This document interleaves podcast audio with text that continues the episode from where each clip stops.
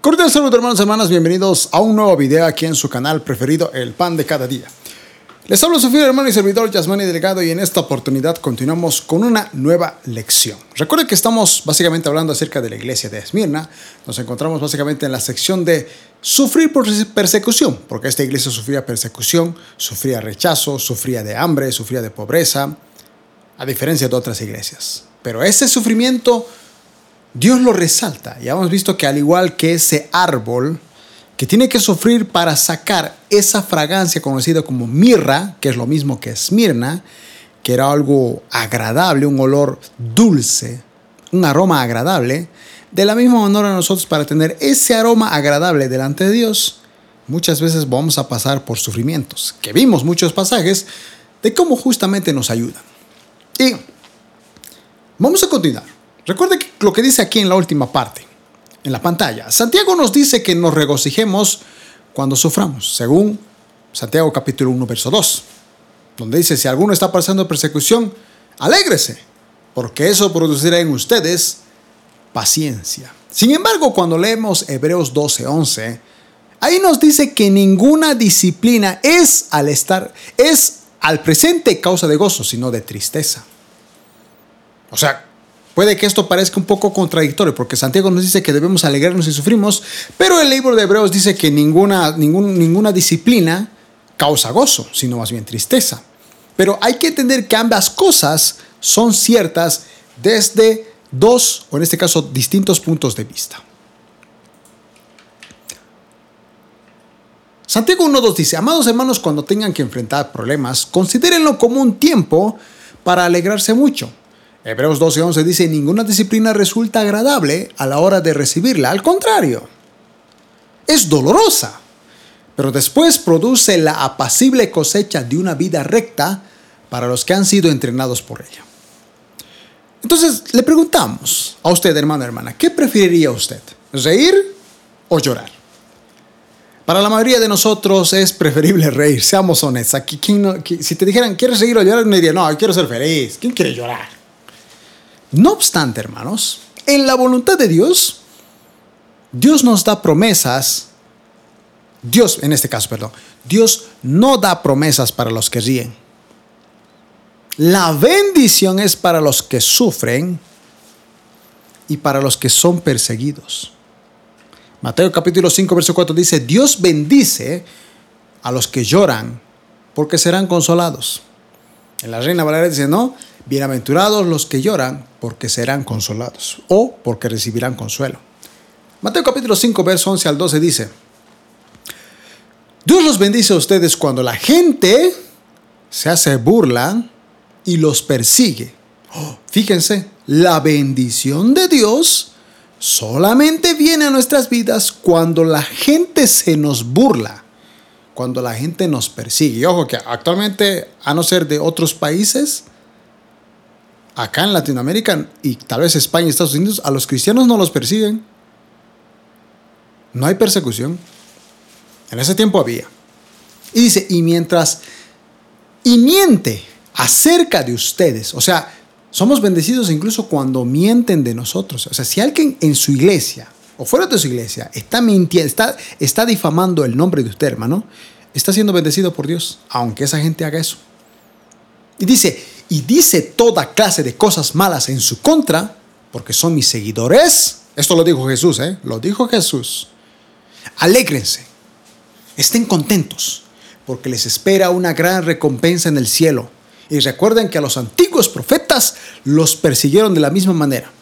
Y no solo los persiguieron, ¿eh? hermano, los mataron a muchos de ellos. Solo hay bendición cuando sufrimos. Y esta iglesia, la bendición que iba a recibir, iba a saber a través del sufrimiento. Por eso es importante esta carta de Apocalipsis.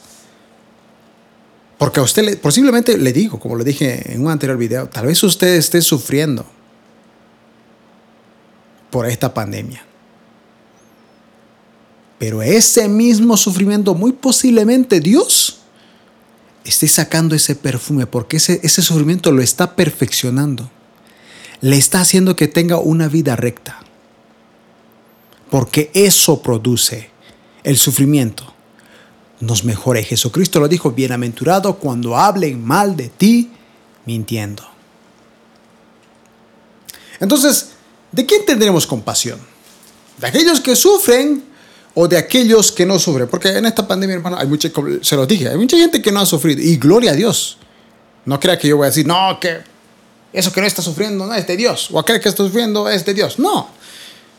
Así como a los de Éfeso no les tocó sufrir, estaban bien económicamente a tal punto que podían dar sus ofrendas, los de Esmirna sí estaban sufriendo de temas económicos. Y su vida misma corría peligro. David, hermanos, cuando leemos los salmos, vemos cómo fue un hombre que pasó por muchas lágrimas, muchas pruebas. Sin embargo, esas pruebas lo transformaron en un líder muy maduro, a pesar de los defectos que tenía. Cuando usted lee Primera de Reyes eh, o Samuel, se, se ve muchos defectos de David, pero cuando usted lee Crónicas, se resalta lo bueno, la transformación de un líder impactante como lo tuvo David. Su hijo Sanomol, al contrario de eso, se crió en un palacio. Nunca tuvo una astilla en sus dedos ni un callo en sus manos. O sea, fíjese la diferencia de David y Salomón. Salomón lo tenía todo. David no. David tuvo que pagar un precio para llegar a ser rey. Salomón disfrutó de placeres cuando uno lee Eclesiastés. Riquezas en vez de trabajo y sufrimiento. Él no conocía sufrimiento, hermanos. A tal punto, de hecho, cuando usted lee la historia de los reyes, se da cuenta de que, eh, tristemente, después de Salomón vino su hijo Roboán. Y cuando Roboán quería, pues, dice que fue a los ancianos a pedir consejo y los ancianos le dijeron, ¿qué debemos hacer con los impuestos? La gente me pide que les baje los impuestos y los ancianos dicen, sí, bájalos.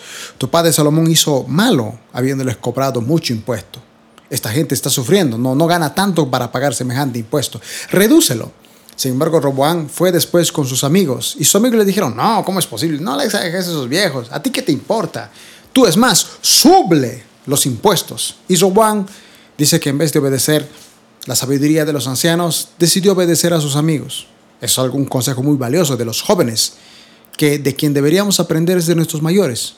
A veces los jóvenes dicen, no, es que los mayores son, eh, eh, qué sé yo, eh, no, no nos entienden, no nos aprenden. Yo, yo, mismo lo he sido así. Además, yo tengo actualmente 32 años y hace años atrás, cuando tenía 20 años, decía eso de los, de los adultos mayores. Pero cuando uno lee la palabra de Dios, sabe que tiene que buscar a los consejeros. Roboán causó la división del reino de Israel. Por causa de esa rebelión, la nación de Israel se dividió en dos. Una conocida como el reino del norte o el reino de Israel y otro que era el reino del sur o el reino de Judá. David sufrió, pero eso lo transformó en un hombre poderoso. En cambio, Salomón por haber tenido todo en su vida y riquezas, no conoció el sufrimiento. Y fíjese que de estos dos personajes aprendemos algo. ¿De quién tendremos compasión? ¿De David o de Salomón? Llore con los creyentes de Esmirna, pero llore por los de la Odisea. Los creyentes en Esmirna eran un olor dulce para Dios porque en ese sufrimiento demostraban que nada los iba a apartar de Dios, que ellos iban a permanecer fieles en su santidad. Esa persecución que vivían los de la tierra de Esmirna había producido una fragancia divina en sus vidas. Jesús tuvo reproches para estos creyentes. No tuvo en este caso. O sea, no, no hubo nada que dijera que estaban haciendo mal. Hermanos, no debemos buscar las pruebas y los sufrimientos pero cuando estos bienes, sepamos que Dios tiene un propósito. Y eso está en el Nuevo y en el Antiguo Testamento. En el Antiguo Testamento tenemos la historia de Job, hermanos. Un hombre justo delante de Dios que incluso hasta hacía altares a su Dios, en este caso a nuestro Dios, por sus hijos. Decía, voy a hacer este altar, capaz mis hijos han pecados, oraré por ellos. Era un hombre justo, piadoso. Y aún en esa justicia fue Dios quien le dio el permiso al enemigo, al diablo, de quitarle todo a Job. ¿Para qué? Había un propósito. Demostrarle a Satanás que Job siempre iba a honrar a Dios a pesar de haberlo perdido todo en un solo día. Hijos, tierras, animales, lo perdió todo. Y si eso no era suficiente, hasta Satanás dijo, no, si tocamos su cuerpo, Dios te va a blasfemar, te va a maldecir. Y Dios dijo, ok, toca su cuerpo, pero no lo mates. Te doy el permiso que toques su cuerpo. No te doy permiso para que lo mates. Porque Satanás no hace nada sin la autoridad de Dios, hermanos. Y fue Satanás y le hizo llagas al cuerpo de Job. Job no entendía lo que pasaba, pero ese sufrimiento fue como un olor agradable a Dios. A Dios le agradaba ese olor porque decía, mi hijo no necesita riquezas, no necesita prosperidad para demostrarme que me ama, porque cuando uno ama, es como el matrimonio, en las buenas, en las malas, en la riqueza y en la pobreza, estás con esa persona. En la salud o en la enfermedad, estás con esa persona, porque eso es el amor. Incondicional. Los creyentes en Esmirna eran un olor dulce para Dios porque no perdían su fe. La persecución había producido una fragancia divina en sus vidas. Jesús no tuvo reproches para estos creyentes. Así que hermano, si bien ninguno de nosotros espera pasar por pruebas ni sufrimientos, un día van a venir, pero sepa que ese sufrimiento tiene un propósito. Incluso cuando uno pierde a un ser querido, y eso es doloroso, Créeme que también hay un propósito. Posiblemente tal vez el propósito sea que usted, al haber experimentado ese dolor y haber visto cómo Dios procesó su vida, usted sirva de ejemplo y de bendición a otros creyentes que van a pasar por ese sufrimiento. ¿Quién puede sanar y quién puede bendecir la vida de una mujer, de niñas que han sido abusadas sexualmente, que una mujer que una vez fue abusada sexualmente? ¿Quién puede ayudar a un drogadicto y lo puede entender y lo puede guiar bien? Sino alguien que haya pasado justamente por el tema de la drogadicción. A veces, no a todos nos pasa, pero debemos entender que nada ocurre por casualidad. Todo tiene un propósito. Esta pandemia, hermanos, incluso tuvo un propósito, y no solo uno, varios. Fíjese que había un creyente llamado Marcos que ofreció su hogar para comenzar una iglesia. En el principio había unos pocos asistentes, pero a medida que los creyentes compartían su fe, otros aceptaban a Cristo. A medida que pasaban los años, aumentaba el número de los cristianos. Compraron un lote y edificaron un lindo templo. Marcos fue fiel a Dios y a la iglesia durante todos estos años, pero había algo que le causaba muchas lágrimas. Hacía varios años era casado, pero aún no tenía hijos. Su esposa quedó embarazada nueve meses durante, nueve veces, hermanos, durante todos esos años, pero sus embarazos duraban más unos pocos meses. Siempre perdía a sus bebés antes de tiempo. Otro creyente llamado Francis lo criticaba diciendo que Dios lo estaba castigando por sus pecados. Es como el mismo pasaje del hombre que era ciego de nacimiento y los discípulos le dijeron a Jesús, el Señor este está ciego porque sus padres hicieron lo malo, él pecó, sus papás pecaron, ¿qué pasó? Y Dios qué les dijo, no, ninguno de ellos pecados, ni sus papás ni nada. Él está ahí, ¿para qué? Para que vean la gloria de Dios. Y este hombre llamado Francis criticaba a este otro hermano diciéndole, no, tú no tienes hijos porque Dios te está castigando.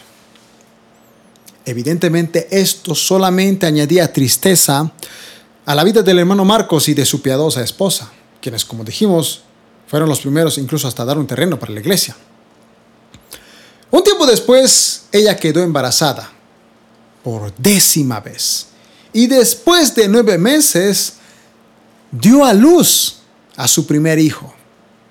Marcos y su esposa estaban muy felices, pero Francis dijo que debía ser que se había arrepentido. Porque tristemente, hermanos, hay gente así. Hay gente que a lo mejor las cosas te van mal y quizá es porque Dios lo está permitiendo, Dios permite que te vaya mal. Y siempre va a haber gente que te va a decir, estás pecando, por eso te va mal.